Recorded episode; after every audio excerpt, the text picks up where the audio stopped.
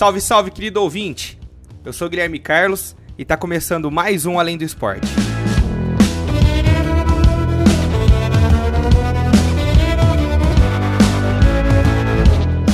Tem aqui comigo Guilherme Faria. Fala Gui, boa tarde para você, boa tarde Felipe, prazer estar falando com vocês. E aqui com a gente também tem o doutor da bola, Felipe Santana. Fala Guizão, fala Gui Faria, muito prazer em estar em mais um episódio com vocês. Ontem tivemos um empate do São Paulo com o River na Libertadores. Na quarta, o Corinthians conseguiu voltar a vencer e o Palmeiras ganhou dos dois adversários que enfrentou. O Santos empatou na terça-feira e também foi mais uma vez punido pela FIFA e saiu a convocação da seleção brasileira. Mas vamos começar falando de Libertadores, né? Porque o River Plate ontem jogou contra o São Paulo, marcou quatro gols, mas não venceu. Empate entre 2 a 2 Guilherme Faria assistiu o jogo. O que, que você traz pra gente?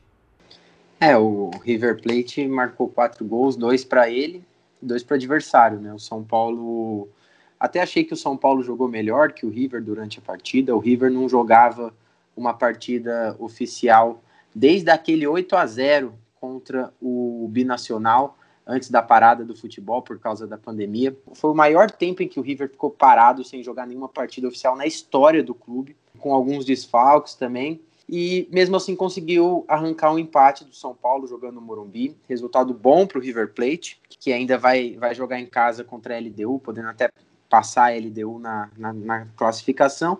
Para o São Paulo foi um resultado ruim, porque o São Paulo ele agora é o terceiro colocado do grupo D. A LDU é líder do, do grupo D com seis pontos. O River é o segundo com quatro pontos. São Paulo tem a mesma pontuação do River, está em terceiro com, com quatro pontos, mas perde no saldo de gols. E o Binacional é o último colocado do grupo. O problema para o São Paulo, para as próximas rodadas, o São Paulo joga na terça-feira contra a LDU, na altitude de 2.850 metros lá de Quito.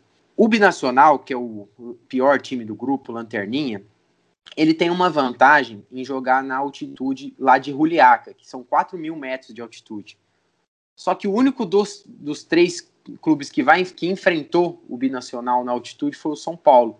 O Binacional jogou contra a LDU essa semana, perdeu por 1 a 0 só que o jogo foi em Lima, sem altitude. E provavelmente a partida contra o River Plate também vai ser jogada em Lima. Então o São Paulo acabou. E, e o São Paulo perdeu para o Binacional, que é, que é aquele time que é o time mais fraco do grupo, e na teoria, para você se classificar, você precisa vencer os dois jogos contra ele. Então o São Paulo vai ter que buscar na terça-feira vencer a LDU, mesmo jogando na altitude, fora de casa, sem o Luciano ainda, que, que vai cumprir mais uma partida suspenso. E, depois, na próxima quarta-feira, vai até a Argentina encarar o River Plate, depois fecha no Morumbi contra o Binacional. O São Paulo se complicou um pouco nessa, nessa fase de grupos da, da Libertadores. Se vencesse ontem, poderia dar uma respirada, mais aliviado para poder se classificar mais tranquilamente, num grupo que é complicado. E agora precisa vencer, precisa vencer terça-feira. Ontem jogou bem, achei que jogou, jogou melhor mesmo que, que o River Plate, teve mais chances. O segundo tempo foi do São Paulo, mas um problema que o São Paulo sofre, e faz tempo já, é que toda vez que o São Paulo faz um gol, ele leva um gol na sequência, e, e, em um espaço de tempo muito curto. Quem falava muito isso era o Osório. O Osório, quando foi técnico do São Paulo, ele, ele dizia que a, um dos momentos mais importantes da partida é o momento pós o gol que você marca. Porque quando você faz um gol, é natural você dar uma relaxada e o adversário já vem para cima. No jogo de ontem, o São Paulo fez 1 a 0 com 9 minutos de jogo. Aos 10, o River Plate já teve uma, já teve uma chance que o Thiago Volpe defendeu. E com 16, o River Plate empatou o jogo. Então isso atrapalha muito o São Paulo. O Osório dizia: você tem que estar muito concentrado depois que você faz o primeiro gol, para que o adversário não consiga empatar na sequência e aí você consegue controlar o jogo. Então, o jogo de ontem, o Gui Faria ele falou que foi uma, um mau resultado para o São Paulo. Eu acho que pelas circunstâncias do jogo e pelas circunstâncias até do depois que o River Plate fez o gol o de 2 a 1 um, é, que o empate foi um ótimo resultado para o São Paulo, porque ele estava na iminência de perder e ser, ser, derrotado nesse, nesse jogo.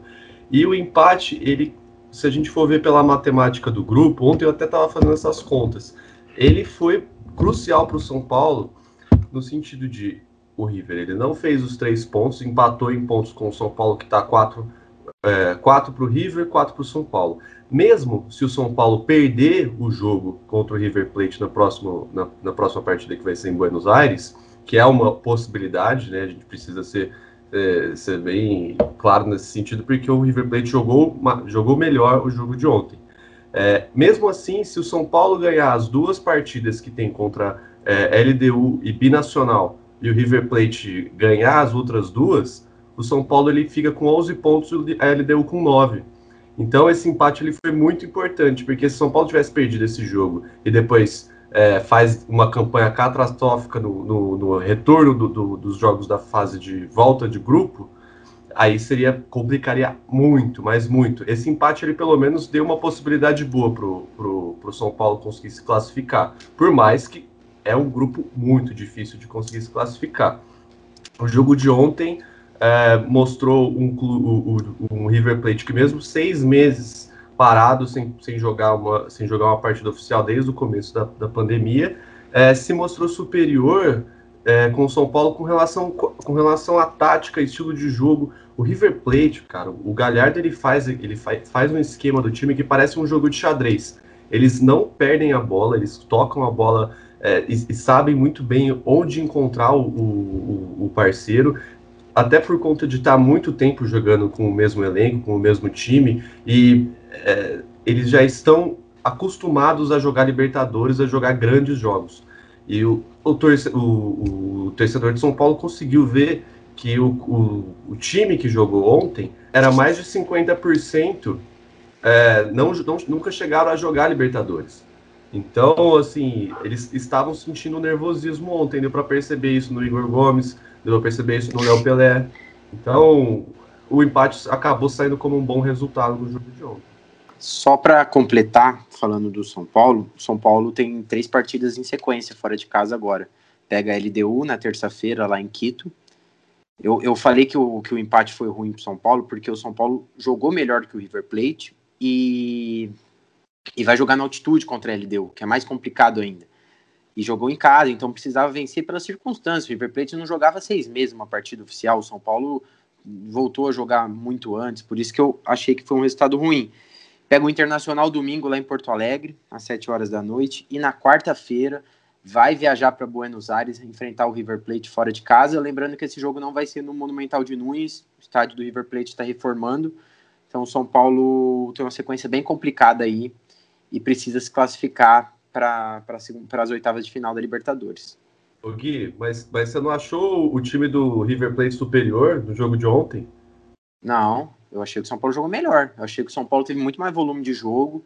Achei que o São Paulo atacou mais que o River. O River soube, soube fazer os gols na hora certa. O São Paulo perdeu vários gols ontem. Se, se faz. No, no segundo tempo, perdeu duas, três chances claras. Se tivesse é, feito. Perdeu, perdeu dessas... aquela chance do Igor Vinícius e perdeu aquele lance do. O, e, e, fez o, e fez o gol.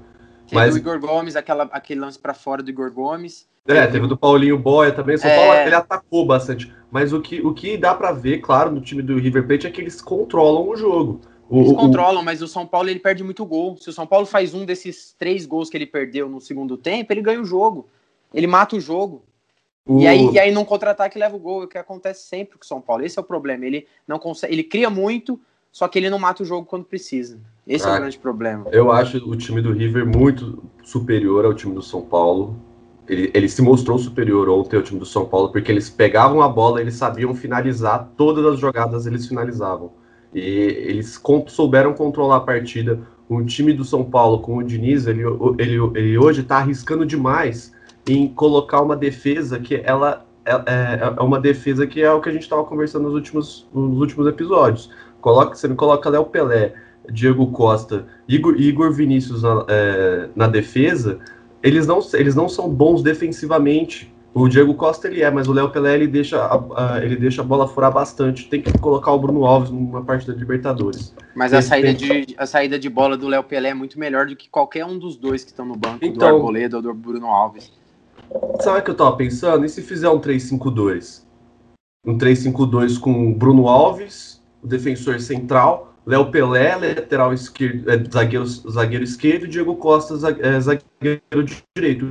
O, o, Diniz ele vai ter o que ele quer e ele ainda vai conseguir se re, vai resguardar defensivamente. Não dá Ontem, porque... pra mim ficou muito claro, velho. Não dá porque o Diniz ele vai ter que tirar alguém do meio. Se ele faz um 3-5-2, ele tem que tirar alguém do meio ou algum atacante. E ele gosta de muitos caras ali no meio para poder fazer aquelas triangulações que ele gosta mesmo, né? E o Corinthians voltou a vencer, finalmente desencantou o time do Diego Coelho. Venceu o Bahia por 3 a 2 na quarta-feira e conseguiu se afastar da zona do rebaixamento. É claro que ainda não é aquela zona de rebaixamento de fim de campeonato que é realmente a zona da degola. Ainda está meio embolado, mas quanto mais longe, melhor. Falando do jogo, o Corinthians abriu o placar com o gol do Otero, é, foi uma jogada ensaiada. O, na hora do, do escanteio, o Fagner levou os dois braços para cima, sinalizando que vinha jogada ensaiada, e foi o que aconteceu. Ao invés de ele cruzar a bola dentro da área, ele cruzou para fora, encontrando o Otero, que pegou de primeira, mas contou com uma ajuda do Gilberto, ex-São Paulo, que olha, vou te falar, viu? O Gilberto, que inclusive teve um lance de, de gol antes, que ele perdeu, socou o chão, ficou bravo tudo mais. E aí veio o segundo gol do estreante Rony, que era da base do Corinthians. Uma coisa que eu gostaria de destacar é que o Coelho tá dando chance para a base. No jogo de, de quarta-feira jogou, além do Rony, o Xavier, que no vestiário falou que estava muito feliz, que ele sempre foi Corinthians. O Rony também, Gui Faria, tem uma história legal. Que o irmão dele tentou ser jogador de futebol, mas teve que parar por conta de problemas no coração veio a falecer e o sonho do irmão dele era chegar ao profissional para ajudar a família, aquela coisa de, de jogador mesmo. Só que quem conseguiu realizar esse sonho foi o Rony. Ele está há 16 anos no Corinthians. Gui Faria, você se vê 16 anos no mesmo lugar? É, ele chegou no Corinthians em 2004, ele comentou na entrevista coletiva, bem emocionante, inclusive, a entrevista dele mostra que o mostra que o Diego Coelho conhece bem as categorias de base do Corinthians, ainda mais o time que vive numa crise financeira tão grande. E o Coelho conseguiu encontrar alternativas para essa partida contra o Bahia, mudando a dupla de volantes e o resultado foi positivo. O Corinthians conseguiu vencer, conseguiu se reabilitar no campeonato, subiu na tabela, agora está em 11 lugar, com 12 pontos. E quem sabe o, o André Sanches ainda não, não confirmou se o, se o Diego Coelho vai continuar como técnico, caso vai depender muito do, dos resultados mesmo do Corinthians. Se ganhar dois, três jogos, ele vai, vai se mantendo. Se perder dois, três jogos, vão querer contratar um técnico mais experiente. No segundo tempo, o Nino Paraíba acertou uma sapatada de fora da área. Eu achei aqui vendo de casa que o Cássio pensou que a bola fosse para fora, porque ele pula na bola meio com o braço dobrado, se não dobrado, mas não esticou totalmente. Talvez não acreditando que, que fosse pro gol. E foi. Um, um tiro de fora da área, vamos dizer assim. E aí pôs fogo no jogo. Mas num cruzamento, o Gil fez de cabeça 3 a 1 Corinthians. Fazia um tempo em que o Corinthians não marcava mais de dois gols numa partida. Mas no final, para colocar ainda fogo na partida, o Saldanha diminuiu para o Bahia 3 a 2 E aí aquele finalzinho de jogo foi só sufoco, só bola na área do Corinthians e o time se segurou como deu. Guizão, na minha opinião, o Andrés vai manter o Coelho. Por quê? Não há assim um nome é, de peso no mercado, com todo respeito aos treinadores brasileiros, é claro, mas um nome que o Corinthians almeja, como almejou do Thiago Nunes no começo da temporada, acredito que não tem. O Diego Coelho seria a alternativa mais barata, ele é um cara identificado com o clube, ele é um cara que já trabalhou com a base e ele tem essa filosofia de trazer o pessoal da base, e a base, como todo mundo sabe, é, é uma joia de qualquer time. Vai dar sim continuidade pro time do Coelho, só se ele fizer uma besteira muito grande e o Corinthians ficar ali na zona da degola durante muito tempo, aí sim o Andrés pode ser que procure uma outra alternativa.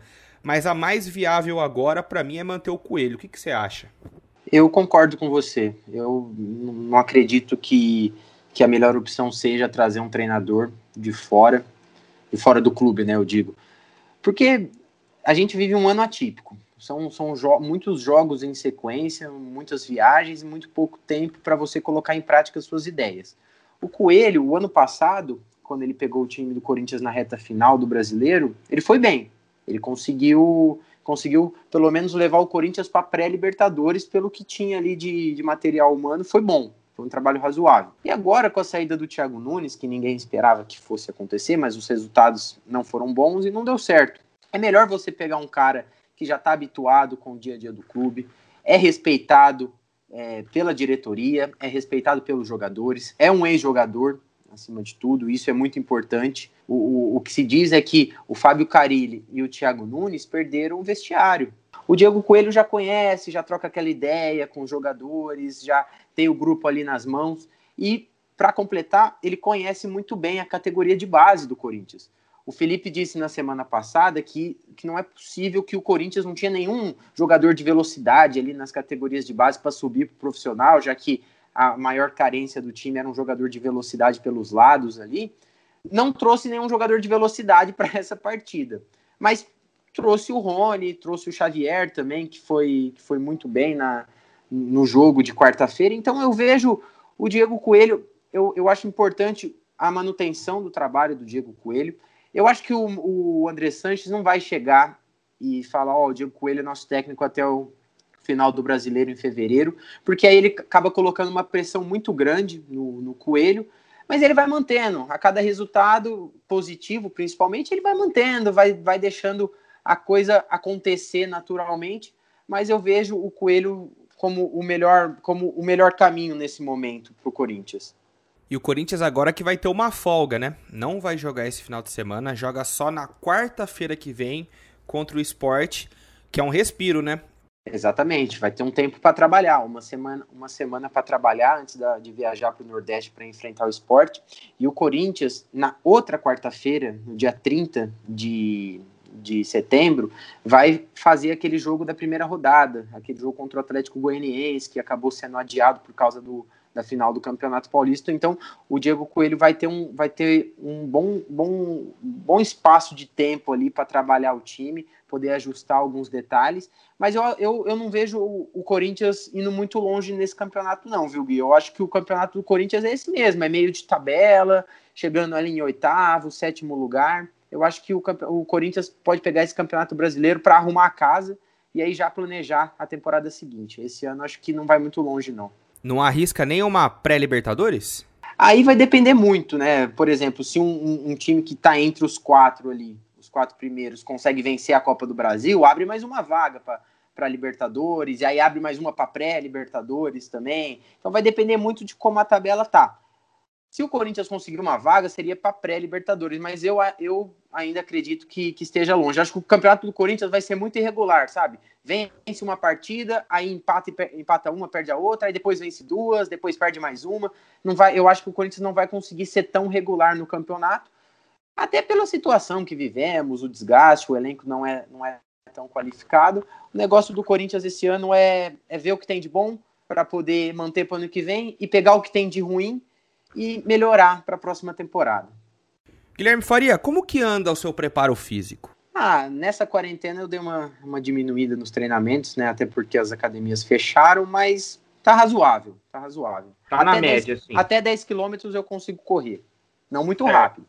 E se eu te chamasse para bater uma bolinha a 3.600 metros acima do mar? Eu acho que não daria 10 minutos de jogo. Acho que a gente não aguentaria não, Gui. Pois é, no começo do, do programa eu disse que o Palmeiras venceu dois adversários e a altitude era uma desses adversários que enfrentou. Palmeiras foi até a Bolívia em La Paz e venceu o Bolívar por 2 a 1 pela Libertadores. Palmeiras está mais confortável assim nessa chave de grupo, Gui? Como que você acha em comparação à situação do São Paulo? O Palmeiras, Gui, ele é o melhor time brasileiro na Libertadores. Quem diria que a gente diria isso, né? O Palmeiras ele é o único brasileiro que está 100% nessa fase de grupos, venceu os três primeiros jogos, tem nove pontos, é o líder do grupo B. O Palmeiras que foi jogar contra o Bolívar, lá na altitude de La Paz, como você comentou, e se esperava uma partida muito complicada, não pela qualidade do adversário, sim pelas dificuldades da altitude mesmo. A bola fica mais rápida, o jogador cansa mais rápido também. Uma coisa que eu achei muito interessante, e a gente tem que lembrar desse tipo de coisa e dar mérito para o Vanderlei Luxemburgo, que tem sido muito, tinha, estava sendo muito criticado pelo desempenho da equipe. No primeiro tempo, o, o time do Bolívar é uma equipe que ataca muito pelos lados do campo. O que, que o Luxemburgo conversou com os laterais dele, o Marcos Rocha e o Vinha? Ele não deixou os laterais no primeiro tempo avançarem. Mais do, os, os laterais não, poder, não podiam passar do meio campo.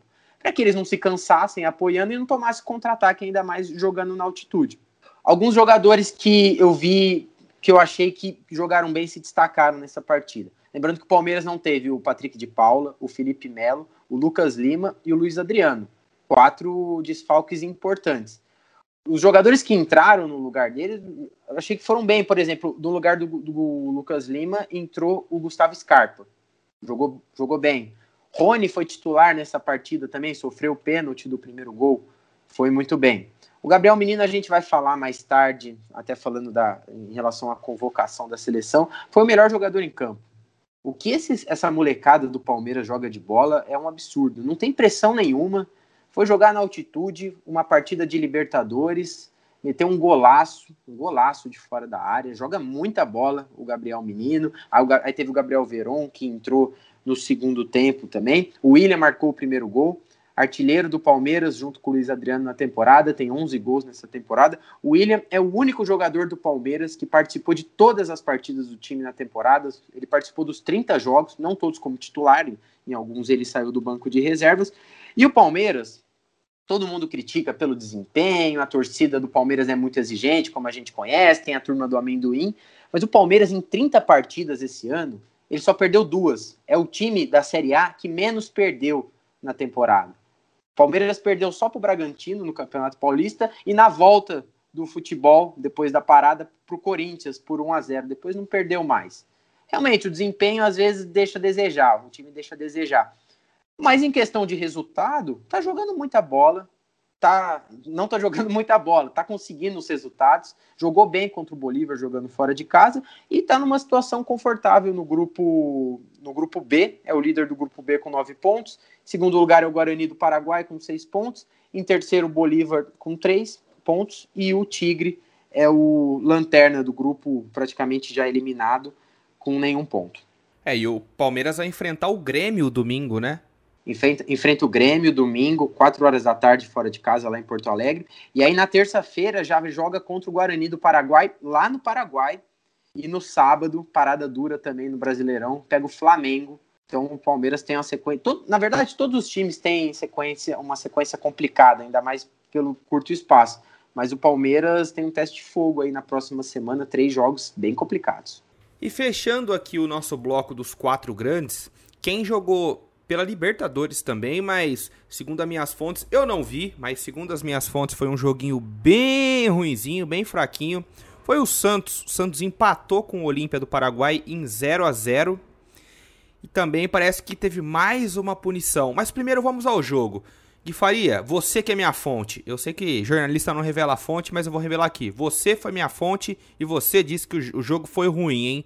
A torcida do Santos vai ficar na bronca com você se for mentira não é que o jogo foi ruim pelo, pelo desempenho do Santos, é que o Santos, o, o Olímpia conseguiu travar muito a partida. Fez muitas faltas, fez muita cera. Teve um lance lá que o, o, o goleiro do Olímpia demorou quase três minutos para bater um tiro de meta.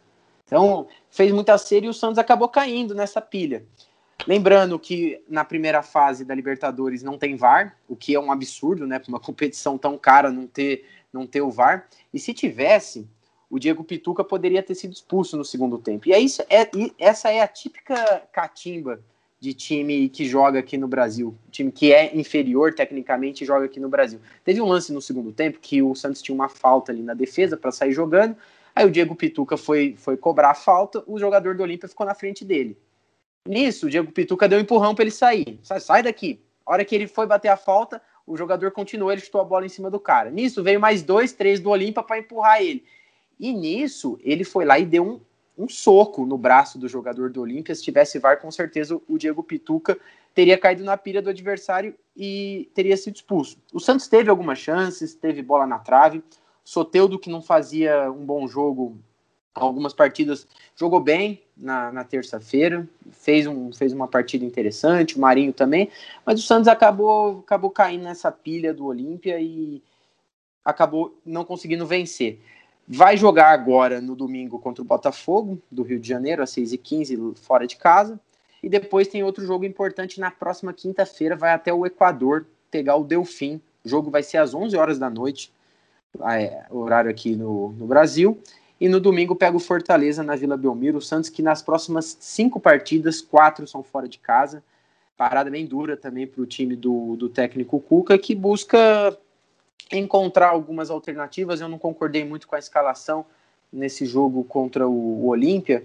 A gente vinha elogiando o Matson, né, o lateral direito, que vinha jogando bem nos últimos jogos, marcou até o gol contra o São Paulo, tinha feito um gol contra o Atlético que foi anulado também. E o Cuca optou por começar o jogo com o Pará na lateral direita, também não entendi muito bem, eu acho que foi mais para foi mais para prezar a parte defensiva. Não concordei muito com, com essa opção, mas pode ser também por desgaste dos jogadores. A gente não, não vive o dia a dia, não sabe como que o jogador, se o jogador está tá 100% ou não. Mas o Santos tem uma situação confortável no grupo, é o líder do grupo G com 7 pontos, o Olímpia é o segundo colocado com 5, o Defensa e Justiça é o terceiro com 3 e fechando o Delfim, lanterna do grupo com um ponto só.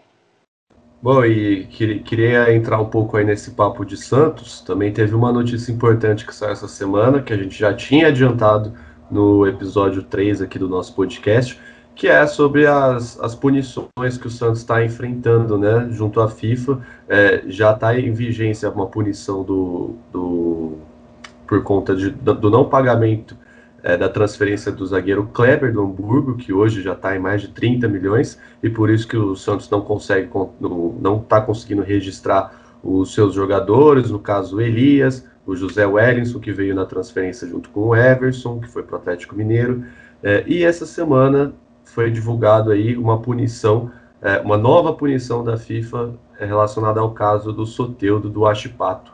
O Santos não pagou até o momento o, o valor da contratação do, do Soteudo que está no valor de 3,4, 3 milhões e meio de dólares, que dá um, uma quantia mais ou menos em 18 milhões na cotação atual. É, e o Santos tá, vai ficar aí por três, nas próximas três janelas sem poder registrar atletas. É, vale também a gente colocar, a gente falou também no último episódio, que essa punição ela só dura até o pagamento do Santos do, da, das suas dívidas junto aos dois clubes. Se o Santos conseguir fazer um acordo, aí ele está liberado, não vai precisar ficar essas três próximas janelas sem, sem registrar nenhum atleta. É, a situação do Santos está um pouco complicada, né? E eu, eu, eu compartilho aqui da opinião de que poderia ser feito um planejamento desses é, desses valores recentes que chegaram, né, 6 milhões no, na, na, venda do Everson para o Atlético Mineiro, e, se não me engano, 2 ou 3 milhões da venda do Poroso, zagueiro do, do Santos, da base do Santos, que foi para o Boa Vista de Portugal. Podiam pegar esse valor e tentar passar uma proposta, não de acordo com, com esse valor, né, mas pelo menos um valor de entrada para os dois clubes, ou ao menos para mostrar uma boa fé perante a FIFA, né, para que a FIFA diminuísse essa punição e isentasse o Santos de continuar é, sendo penalizado e não conseguir registrar atleta, né, que é muito difícil e muito complicada essa situação para um clube de futebol, ainda mais levando em consideração essa, esse momento atípico do futebol é, e nas competições que o Santos enfrenta vai ficar aí muito no prejuízo se até o final da temporada não conseguir se acertar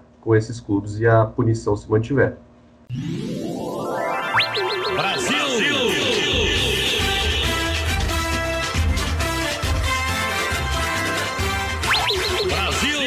E a seleção brasileira fez hoje a sua convocação para os dois primeiros jogos das eliminatórias da Copa do Mundo. Um contra a Bolívia no dia 9 e outro dia 13 contra o Peru. E a gente vai passar a lista aqui para vocês, mas vamos começar pelos goleiros. Os três convocados: Alisson do Liverpool, Santos do Atlético Paranaense e o Everton do Palmeiras. E aí, pessoal, vocês acharam que são os três melhores nomes? Colocaria alguém no lugar? Ah, achei, achei razoável os goleiros, Guilherme. O Alisson, titular indiscutível. O Everton, não só esse ano, mas o ano passado também, nos últimos anos, vem jogando muito bem pelo Palmeiras. A novidade mesmo é o Santos, que passou muito tempo machucado mas é um goleiro muito promissor também, que, que quando consegue jogar em, nas condições ideais faz, faz boas partidas, é um bom nome também. Laterais: Danilo da Juventus, Gabriel Menino do Palmeiras, ó, estreante aí na seleção, hein? Alex Teles do Porto de Portugal e Renan Lodi do Atlético de Madrid. E aí, Felipe, o que, que, você achou? Ó, Guizão, eu gostei. Eu gostei sobretudo do, da, da aposta no Gabriel Menino para lateral direita. É, e também do Alex Teles e do Renan Lodi, principalmente, né? Tá, tá claro aí que a intenção do Tite é dar uma renovada, colocar jogadores jovens para um novo projeto, as próximas Copas da lateral direita. É, a gente, por isso que ele costuma colocar o Danilo, é, mas o Danilo ele nunca corresponde, nunca correspondeu muito às expectativas, né? E o, o a gente está sempre pensando em trazer vir um lateral direito que consiga é, se firmar na seleção, tanto que a gente fica dependendo até hoje do Daniel Alves que a nossa geração não conseguiu trazer um novo.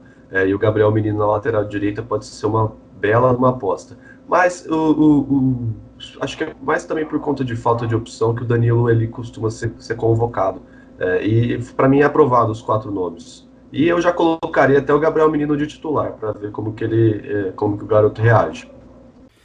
Zagueiros: Thiago Silva do Chelsea, Marquinhos do Paris Saint-Germain, Felipe do Atlético de Madrid e Rodrigo Caio do Flamengo. É, eu só, eu só não, não insistiria no, no Thiago Silva. Acho que é um jogador que, que já, já, tem, já teve o prazo de validade vencido na seleção brasileira. Última Copa do Mundo ainda foi bem, mas a grande birra do torcedor com ele é em relação à Copa de 2014, principalmente por causa do choro, aquela coisa toda. O resto, o Marquinhos tem jogado como volante no, no Paris Saint-Germain, talvez possa até ser uma opção no meio, caso, caso o Tite precise. Felipe, zagueiro do Atlético de Madrid, aquele mesmo que, que era do Corinthians. E o Rodrigo Caio, principalmente pela temporada passada dele. Essa temporada, o Flamengo vive um momento muito irregular né, nesse momento, mas pela temporada passada, acho merecido a convocação dele. Meio-campo: Casemiro do Real Madrid, Fabinho do Liverpool, Bruno Guimarães do Lyon, Douglas Luiz do Aston Villa da Inglaterra, Felipe Coutinho do Barcelona e Everton Ribeiro do Flamengo. Olha, se tem uma posição que o, o, o Tite ele tem bastante peça para conseguir trabalhar é o meio campo. Gostei da convocação, sobretudo porque ele barrou o Arthur, que hoje está na Juventus, e se for comparar o ano do Bruno Guimarães e do Arthur, o Bruno Guimarães ele merece muito mais estar tá nessa posição e, e, e, estar sendo convocado. Uh, Douglas Luiz também fez uma, uma ótima Premier League e merece estar no, no, no, no radar da seleção e ser convocado. Fabinho, para mim, é, eu, eu, eu, entendo que o, o, o Casemiro e o Fabinho já são consolidados aí dentro da, da seleção, principalmente o Casemiro, mas e, e principalmente também o, o, o, o Fabinho, porque ele consegue mover o time, ele tem uma, ele tem uma boa velocidade dentro do meio campo, ele é bem, ele é bem criador. Então, gostei bastante da convocação e também a opção do Everton Ribeiro, né? Atacantes: Gabriel Jesus do Manchester City, Rodrigo do Real Madrid, Neymar do PSG, Everton do Benfica, Roberto Firmino do Liverpool e Richarlison do Everton. E aí, Gui, tá bom de ataque para você?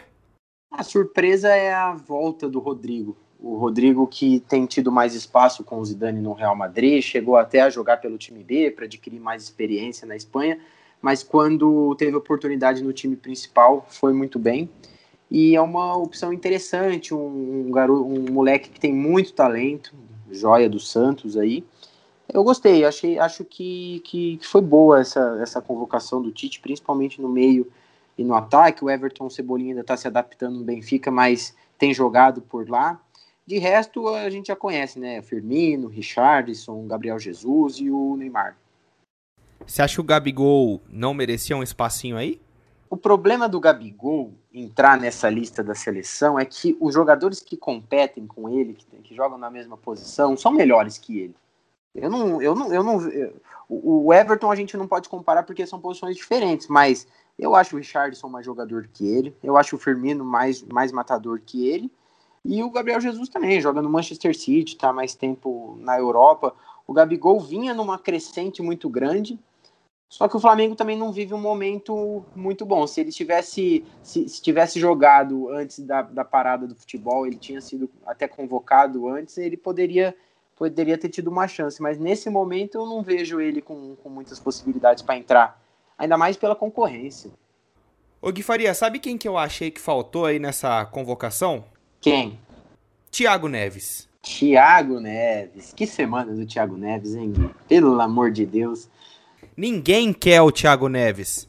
Não, e se teve uma pessoa que não teve uma semana muito agradável, ou que teve uma semana muito turbulenta, foi o Thiago Neves. Thiago Neves que já foi cotado para a seleção brasileira, quando jogava no Flamengo, no Fluminense, mas nesse momento, não sei não, hein. É, e ninguém quer ele mesmo, né? Ele saiu do Grêmio, dizem que foi chutado do Grêmio, né?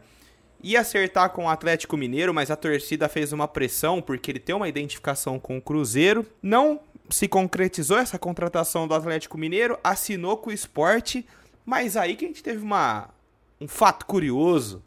Ele nem jogou pelo Atlético Mineiro e já mandou uma notificação cobrando 20 milhões de reais. Deixa eu começar contextualizando toda essa história do Thiago Neves. O São Paulo, né, no começo da semana, se reuniu com, com Alexandre Matos, com, com os dirigentes do Atlético Mineiro e pediu um meia, porque o Atlético Mineiro só tem um meia de armação ali, que é o Natan, que ainda está se recuperando de lesão, e o São Paulo vem pedindo um jogador nessa posição. Ele viu que o Thiago Neves tinha saído do Grêmio, ele foi contratado esse ano pelo Grêmio, mas acabou saindo já. E ele pediu o Thiago Neves no Atlético Mineiro. Eu não sei se por desconhecimento do São Paulo, com a história que o Thiago Neves tem no Cruzeiro, e não só porque o Thiago Neves ganhou títulos no Cruzeiro. O problema do Thiago Neves com a torcida do Atlético Mineiro é que o Thiago Neves sempre provocou o Atlético Mineiro. Sempre tirou sarro, sempre fez postagem em rede social. Esse é o grande problema, porque existem vários casos de jogadores que jogaram no Cruzeiro e, e foram para o Atlético depois. O mais recente é o Guilherme, que foi revelado pelo Cruzeiro, fez vários gols no Atlético Mineiro e foi campeão da Libertadores, sendo um dos heróis do Atlético Mineiro em 2013. Então, o problema não é que ele jogou no rival, o problema é a maneira como ele tratava o Atlético. E aí vamos combinar que foi uma ideia de Jerico também, né? Ter, o, o, o ter pedido o, o, o Thiago Neves e o presidente do Atlético achou bacana a ideia. E, e, a, e o Thiago Neves só não foi contratado porque essa notícia do, da negociação vazou antes, antes de ser concretizada. Se tivesse sido concretizada, seria muito pior. E quando os torcedores do Atlético descobriram que o, que o clube estava negociando com o Thiago Neves, começou uma reviravolta ali nas redes sociais para que o, o, Atlético desistisse dessa, contra, dessa contratação, vários protestos feitos pelos torcedores do, do Galo, e o que acabou barrando a negociação. Agora, foi uma, foi, foi uma, foi uma patifaria tudo isso. A, a dire... uma, uma falta de conhecimento, uma falta de, de feeling mesmo da diretoria do Atlético Mineiro de cogitar a contratação de um jogador que tanto tirou sarro, criticou o clube.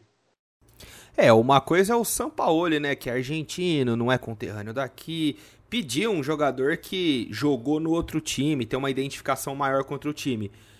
Agora, a diretoria aceitar um negócio desse, é claro, assim, o profissional vem antes e tudo mais, mas, cara, tem coisas que não, não rolam, sabe? Teve essa, esse boato que o Rogério Ceni poderia treinar o Corinthians. Cara, não sei se é bom, sabe? Tudo bem profissionais, profissionais, mas cara, todo mundo tem um passado e o passado do Rogério Ceni, a minha lembrança do Rogério Ceni contra o Corinthians era um milésimo gol dele. E outra coisa, outra coisa também, o, o Sampaoli, ele tem carta branca lá no Atlético Mineiro. Ele quando pede um jogador, o Atlético tem um parceiro muito forte que contrata quando o São Paulo pede. Tanto é que o Atlético gastou mais, gastou mais de 100 milhões de reais para montagem desse time que está disputando o Campeonato Brasileiro e mesmo assim deve salários. Porque é, é aquela história, né? Você ganha uma Ferrari, seu pai te dá uma Ferrari, mas ele fala, ó, eu vou te dar uma Ferrari, só que você que vai pagar a gasolina, o seguro você que paga, e aí você não dá conta de bancar os custos do dia a dia desse, desse carro. É o que está acontecendo com o Atlético. Tem um parceiro muito forte e não consegue, só que o Atlético não consegue pagar os salários em dia. E o São Paulo, ele é um baita de um treinador. Eu gosto muito do estilo de jogo, dos times que ele comanda, mas o, o pessoal do Atlético tem que conversar com ele também. Não é porque o, se o São Paulo pedir para pintar o gramado de azul lá do CT, os caras vão pintar, não é possível. O, o São Paulo, os caras têm que conversar. Chega, ó, São Paulo, não dá, tem coisa que não dá. O, o Thiago Neves não, não devia ter, ter, tido essa conversa. São Paulo chega e fala: olha, eu quero o Thiago Neves, eu quero Thiago Neves no, no Atlético. Os diretores tinham que chegar, ó, São Paulo, o Thiago não dá por isso, por aquilo, pense em outro jogador aí. Eu acho que falta um pouquinho. O, o São Paulo ele manda demais no Atlético Mineiro e acaba acontecendo esse tipo de situação. É constrangedora. O torcedor do Atlético ficou pé da vida com os dirigentes do clube. E com razão. O, o Gui, inclusive, esse daí já foi o segundo caso, a segunda negativa né, do, do Atlético Mineiro para o São Paulo em uma semana, porque o, o, São Paulo ele manifestou interesse no Thiago Neves, que o Atlético até foi atrás e, e teve uma represária da torcida, e depois ele pediu a contratação do Villa, né, que estava no, no, Boca Juniors, e a torcida também chiou porque é, existe aí um, um, uma denúncia, um processo de abuso, de, de agressão à esposa dele. Então, o, o São Paulo, em duas oportunidades essa semana, ele já teve uma represália aí da, da torcida, nas contratações que ele pediu, e também da, da, do, da própria direção do clube. É, queria comentar um pouquinho, fazer só um comentário com relação a esse caso do Thiago Neves, que o Palmeiras recebeu essa notificação para que, o, que o, o, Thiago Neves, o Thiago Neves cobrando 20 milhões de reais pelo não cumprimento do acordo, né? É, as notícias elas ainda não estão muito aprofundadas, foi uma notificação encaminhada pelo representante do Thiago Neves, então a gente ainda não tem acesso aos documentos, ao que, que foi formalizado e tudo mais. É, porém, é, vamos partir aqui do, do, do, pressuposto de que não, até o momento não houve uma assinatura é, por parte do Atlético Mineiro de, de qualquer pré-contrato. O, o, próprio representante falou que existem ligações, coisas que poderiam dar a entender que houve, uma, houve um acordo. Porém, não houve essa assinatura, e se não houve essa assinatura, tenho que partir da presunção de que não houve a formalização desse contrato. Então, não tem como a gente partir do ponto contrário de que foi formalizado e cabe ao clube comprovar que não foi. Quem está alegando isso é o Thiago Neves, é o representante dele. É, o, esse pré-contrato, se ele foi assinado e ainda foi colocado um valor de 20 milhões em caso de descumprimento, beleza, você tem, um, você tem uma é, direito privado, você consegue colocar qualquer cláusula contratual entre as duas partes mas o valor ele tem que ter uma proporcionalidade com o prejuízo. É, qual foi o prejuízo do, do, do, do Atlético do, do, Thiago Neves em não ter formalizado um contrato com o Atlético Mineiro ou de, é, de uma parte com outra para dar ensejo a 20 milhões de reais? Então ele tem que ser proporcional a esse prejuízo. Por isso que eu entendo que até o momento que a gente tem de prova, é, que não houve essa formalização de contrato, é, o Atlético Mineiro ele tem muitas alegações que ele poderia fazer. Da mesma forma que o, Thiago Neves ele pode tentar. Mas é, me assustou bastante né, esse valor de 20 milhões de reais pelo, pelo descumprimento né, de, desse acordo que foi feito. É, que o próprio representante disse, o representante do só atleta. Pra, só para fechar em relação ao Thiago Neves, ele que saiu recentemente do Grêmio, o Grêmio perdeu nessa semana na Libertadores e ele foi lá no Twitter dele, postou uma, uma foto do, do dos jogadores ali do Grêmio e, e, e, escreveu um comentário do tipo: a, a culpa ainda é minha porque o, porque o Grêmio não, não tem jogado bem. E aí o Jael, que jogou no Grêmio, agora não joga mais lá, respondeu ele no Twitter dizendo que ele deveria ter mais respeito com os ex-companheiros. Portanto, a semana do Thiago Neves foi foi bem complicada, viu? Não foi uma semana muito boa. E agora ele fechou com o esporte, né? O, o esporte contratou ele para terminar a semana. Ele que saiu do Grêmio, quase foi para o Atlético, brigou com ex-jogador do Grêmio em rede social, discutiu e agora fechou com o esporte de Recife. O Gui, e também, é, só, só para complementar no caso lá do, do Thiago Neves no Grêmio, o próprio Grêmio rescindir o contrato dele de uma forma um pouco antecipada, porque se fosse, é, se eles mantivessem o contrato, o, o contrato que foi feito já ia prever uma renovação automática até 2021, com 2,4 milhões em luvas e aumento salarial para o Thiago Neves. Então, assim, o, é, o Thiago Neves ele, tá, ele, ele tem representantes que realmente sabem negociar nesse quesito, né? Porque, e ainda mais fazendo esse contrato no valor de que eu considero desproporcional, com prejuízo de 20 milhões de reais. Então, assim, eu, eu, eu, eu temo um pouco com a, o, o, que o esporte pode ter assinado com o Thiago Neves aí para a continuidade do brasileiro. Guizão, queria aproveitar que a gente está falando aqui no dia 18 de setembro, sexta-feira, é, e hoje é, um dia, é uma data importante porque o presidente Bolsonaro acabou de sancionar a Lei Geral de Proteção de Dados, que ela começa a ter validade hoje, nesse exato dia. E essa Lei Geral de Proteção de Dados, ela tem o objetivo de regulamentar o tratamento de dados pessoais dos cidadãos. É, ela serve como se fosse um, é, ela serve para qualquer pessoa jurídica ou física que trate de qualquer dado pessoal, de pessoa natural, é, que tenha finalidade econômica. É, e ela é muito importante porque que ela deve, a gente tem que ter atenção com relação a essa, é, essa Lei Geral de Proteção de Dados, porque ela traz sanções administrativas pelo seu não cumprimento que vai de 2% do faturamento bruto do último ano até 50 milhões de reais por cada infração. É, os clubes de futebol, inclusive, eles já estavam se é, estruturando para com relação a essa Lei Geral de Proteção de Dados, até com relação aos dados fornecidos pelos sócios torcedores. Então, é, hoje é um dia muito importante é, por conta dessa Lei Geral de Proteção de Dados e a sua validade, que começa a vigorar no dia de hoje.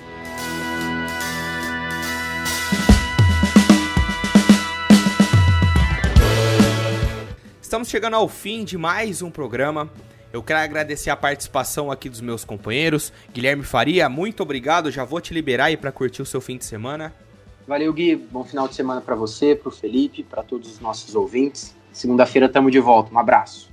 Felipe Santana, muito obrigado por mais uma vez estar aqui abrilhantando esse nosso podcast. Valeu, Guizão, Gui Faria. Foi um grande prazer estar com você nesse, nesse bloco e segunda que vem tem mais. É isso aí. O doutor disse e eu confirmo. Segunda-feira que vem você tem um encontro marcado com a gente, com um episódio fresquinho, trazendo as informações da rodada de domingo. Muito obrigado pela sua audiência. Conto com você no próximo episódio e até mais.